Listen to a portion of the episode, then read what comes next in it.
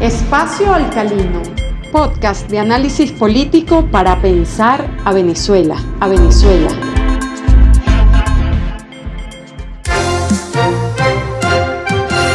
Buen día, les habla Javier Viardó en Espacio Alcalino. En esta entrega comentaremos la significación política de la firma del memorando de entendimiento entre sectores de oposición aglutinados en el llamado G4 y el gobierno venezolano realizado en México el pasado 13 de agosto. La firma de un memorando de entendimiento es un documento en el cual queda plasmado un primer acuerdo entre partes. El memorando expresa una convergencia de objetivos e intenciones para emprender una línea de acción común. Es solo un primer paso en situaciones en las cuales las partes no pueden crear aún una agenda de acuerdos detallados, un cronograma y la posibilidad de hacer seguimiento y verificación de cada uno de los compromisos que lo componen. Las delegaciones del gobierno y la plataforma unitaria de Venezuela firmaron un primer paso, un acuerdo de entendimiento para iniciar formalmente la negociación política.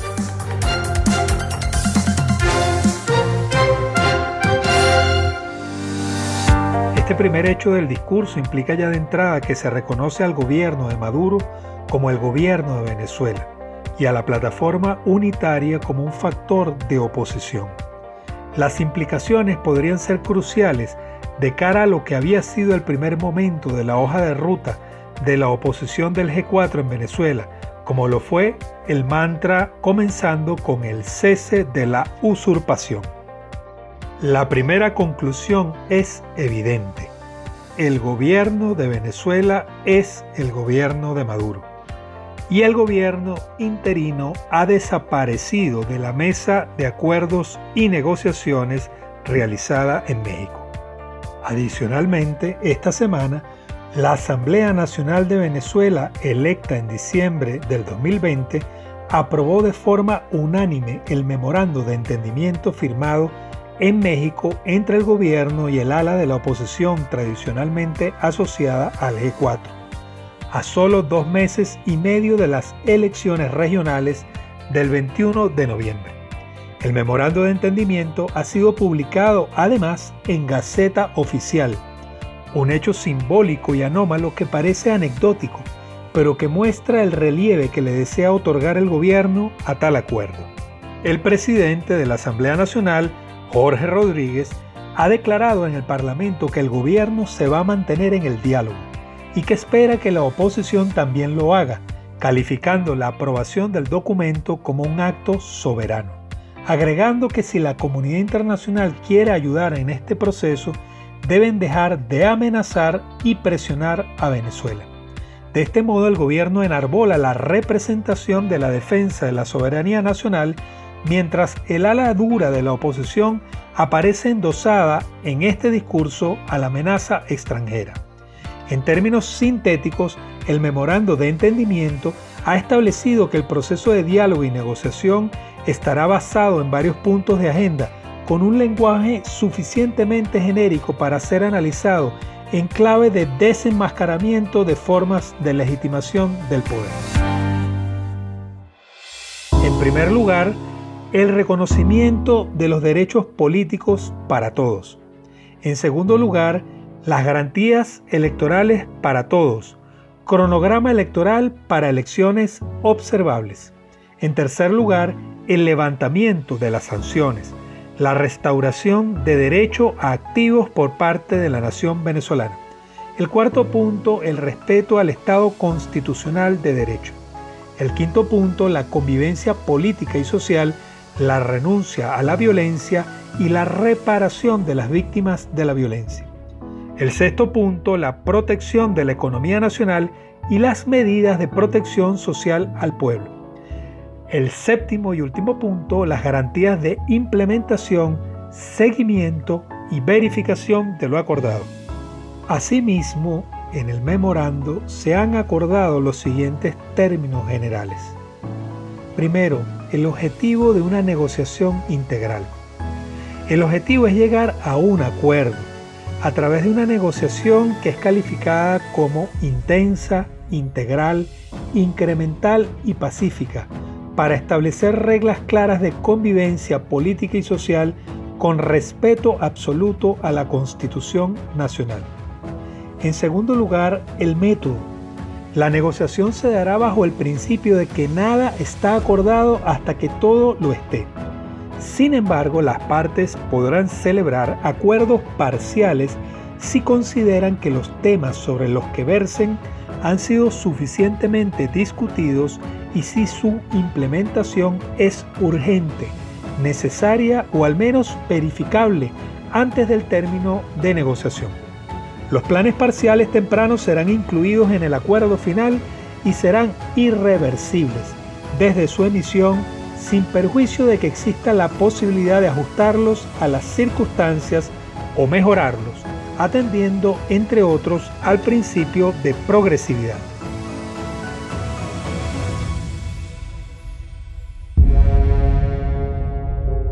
Asimismo, se incluyeron como términos generales la representación, la participación y el acompañamiento internacional. En este último punto es interesante revisar lo siguiente. El facilitador es el Reino de Noruega, los acompañantes el Reino de los Países Bajos y la Federación de Rusia.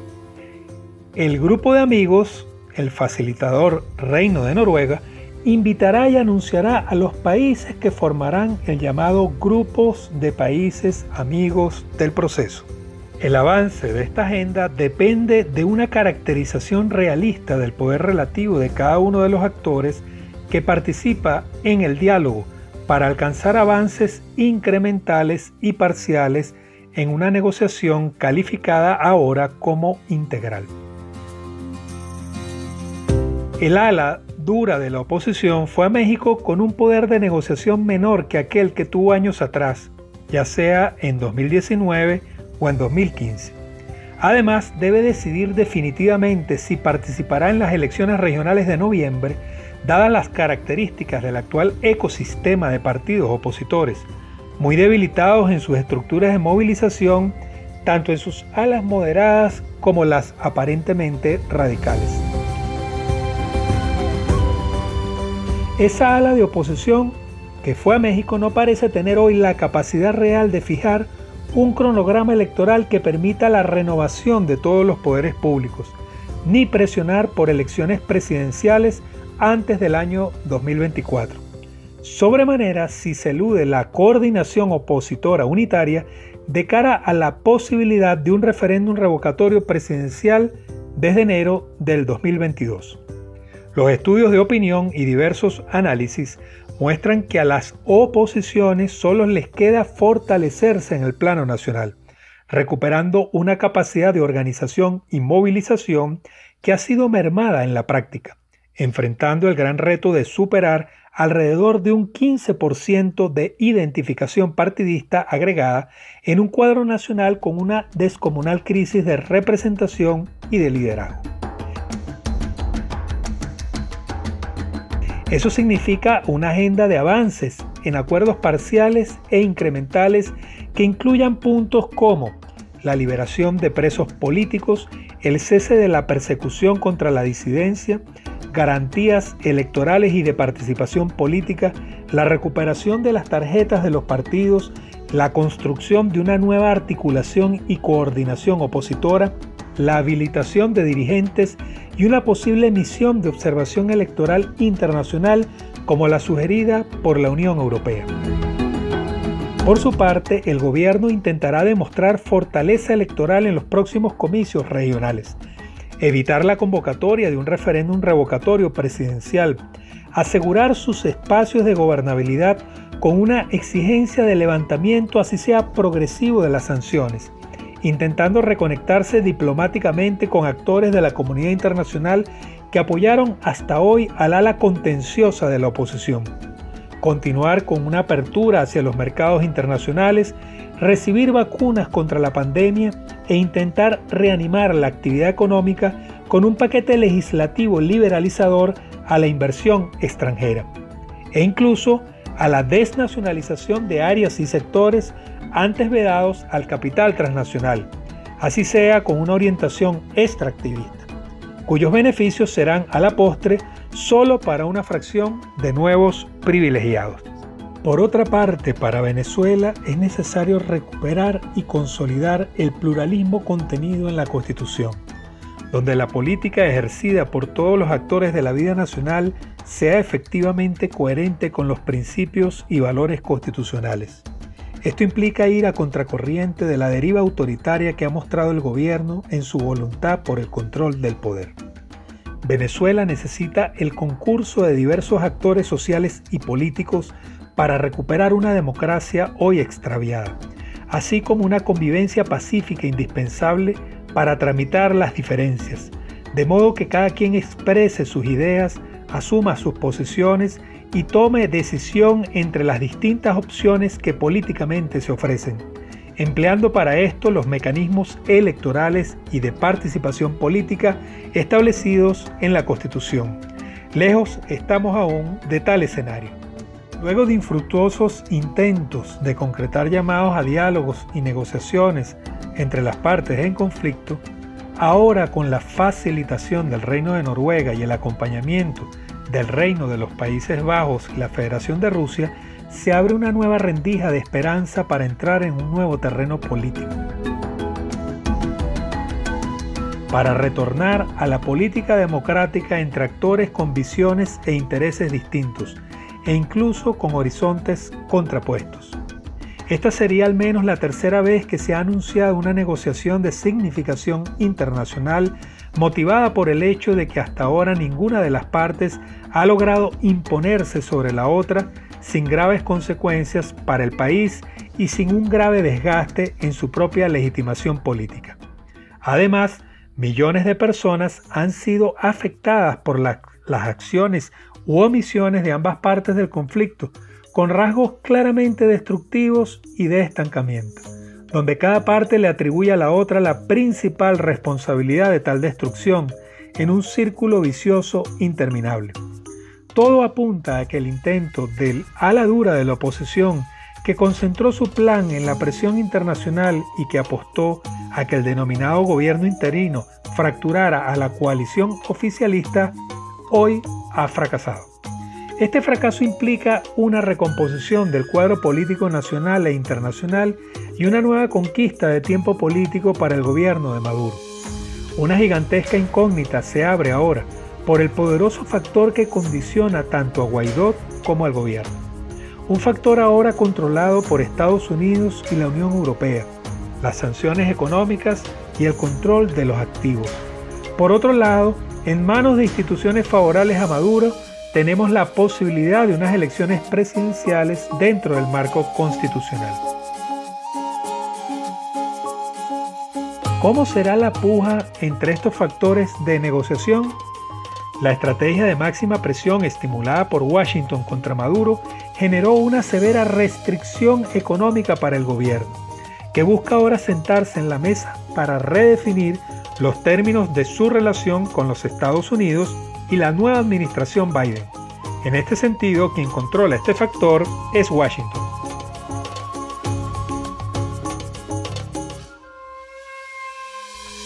Por otra parte, de la evaluación de las posibilidades y riesgos de burlar tal cerco económico, depende hasta qué punto está dispuesto Maduro a hacer concesiones importantes aunque eso no signifique por ahora que vaya a arriesgar el tema clave del control y el mantenimiento del poder.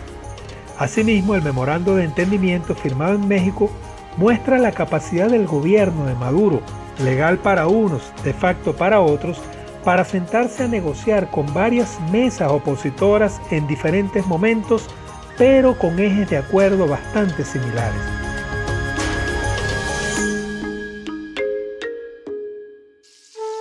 generando además una matriz de opinión en la que la oposición está irremediablemente dividida y descoordinada.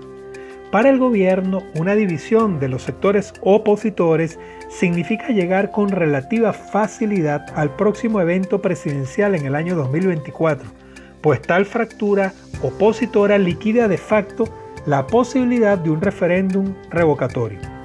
No hay que olvidar tampoco los frustrados esfuerzos de los diálogos en República Dominicana en 2018 y en Barbados en 2019.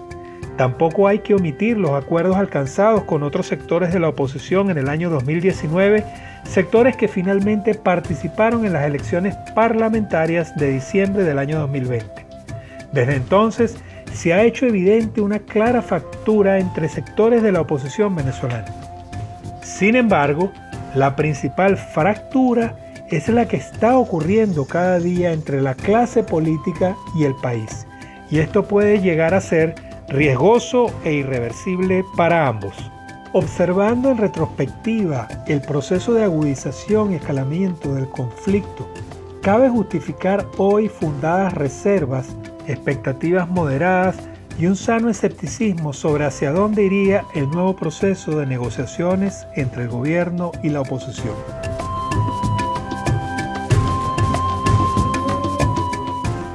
¿Qué haría cambiar radicalmente las motivaciones, actitudes e intereses de los mismos actores que han estado involucrados en procesos de escalamiento destructivos para lograr ahora sí acuerdos de negociación confiables y sostenibles?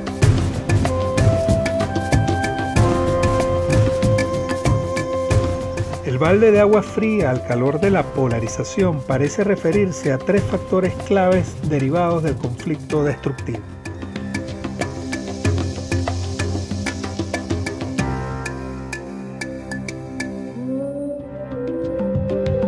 En primer lugar, la erosión de la legitimidad política para ambas partes se impugna lo cual ha profundizado una severa crisis de representación política y liderazgo en el país. En segundo lugar, el probable colapso de la sociedad venezolana de mantenerse la polarización actual. Asimismo, la destrucción de la economía, el deterioro de las condiciones sociales y de los servicios públicos.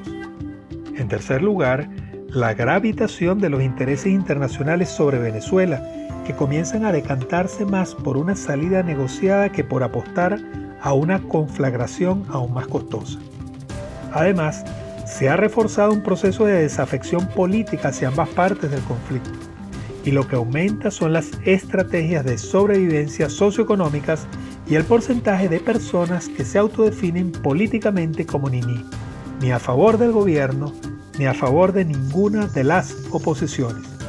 Estamos ante un país no solo derruido, sino desgarrado, sin espacios de articulación y comunicación entre sectores, actores sociales y cúpulas políticas. El memorando de entendimiento se firma en un espacio de supremacía política del gobierno de Maduro, constituyendo hoy la primera minoría organizada en el país, junto a un campo opositor débil y fragmentado. También es evidente que Maduro no cuenta con una amplia base social de sustentación política, tal como lo expresan los porcentajes de participación, abstención y desgaste de la tarjeta del PSUV en las más recientes elecciones. No es casual que en este complicado cuadro se haya requerido de la intensa actividad del Ministerio de Asuntos Exteriores de Noruega para que el método exploratorio, pendular y bajo reserva hiciera posible este preacuerdo entre el gobierno de Nicolás Maduro y la ahora denominada Plataforma Unitaria de Oposición.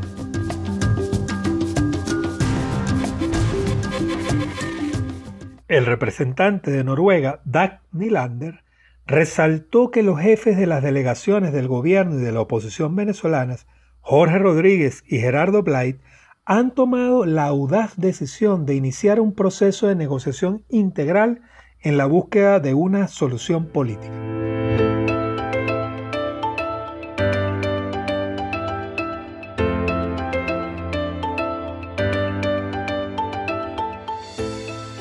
Noruega acepta con gran humildad la responsabilidad de facilitar las negociaciones de las partes y quisiera agradecer a los líderes políticos de Venezuela por la confianza demostrada, dijo Nilander. También dijo que Noruega se compromete en estrecha cooperación con otros miembros de la comunidad internacional en hacer todo lo posible para garantizar que las negociaciones tengan un resultado satisfactorio. Sin embargo, expresó un discurso clave. Cito, me gustaría subrayar esto frente a las partes y la prensa, que el resultado de estas negociaciones dependerá del compromiso absoluto e incondicional y de la voluntad política de los propios actores políticos venezolanos.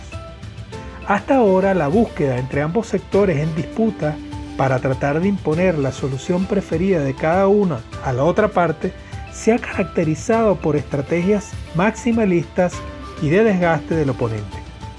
Ha predominado el momento contencioso del conflicto donde lo fundamental es declararse vencedor, obteniendo ventajas relativas frente al campo de acción del oponente. El conflicto de intereses tiene aparentes desenlaces siempre viabilizando una estrategia de imposición de alguno de los actores. Este tipo de dinámica ha impedido que aparezca en la escena una estrategia de mutua cesión que implicaría disminuir las aspiraciones propias y aceptar menos de lo que uno hubiese deseado como meta. Y eso es así porque contender y ceder son formas opuestas de proceder en un conflicto. En el caso de ceder, el principal obstáculo es que tal curso de acción sea percibido y autopercibido por el propio grupo como una señal de debilidad, como un camino de derrota, como una capitulación. Mientras en el momento contencioso predomina el par victoria-derrota, el llamado juego de suma cero. En el campo de la mutua cesión de algo, en cambio, se trata de llegar a resultados mutuamente satisfactorios a partir de una solución de compromiso.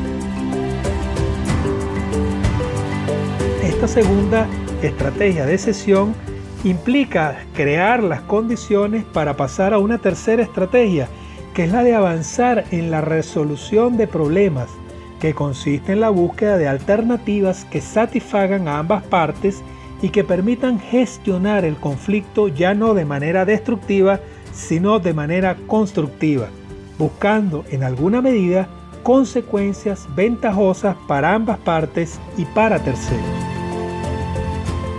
Hasta ahora se ha evitado llegar a una zona de concesiones y compromisos mutuos para intentar abordar lo fundamental, como lo son las alternativas para el tratamiento de una complicada agenda de acumulación de problemas terminales que expresan la degradación, el deterioro y la destrucción de recursos y capacidades del país, lo que ha configurado una verdadera emergencia social, económica y humanitaria. Falta saber si este memorando de entendimiento es la luz al final del túnel del conflicto destructivo o si se trata de una nueva decepción. Espacio Alcalino, podcast de análisis político para pensar a Venezuela, a Venezuela.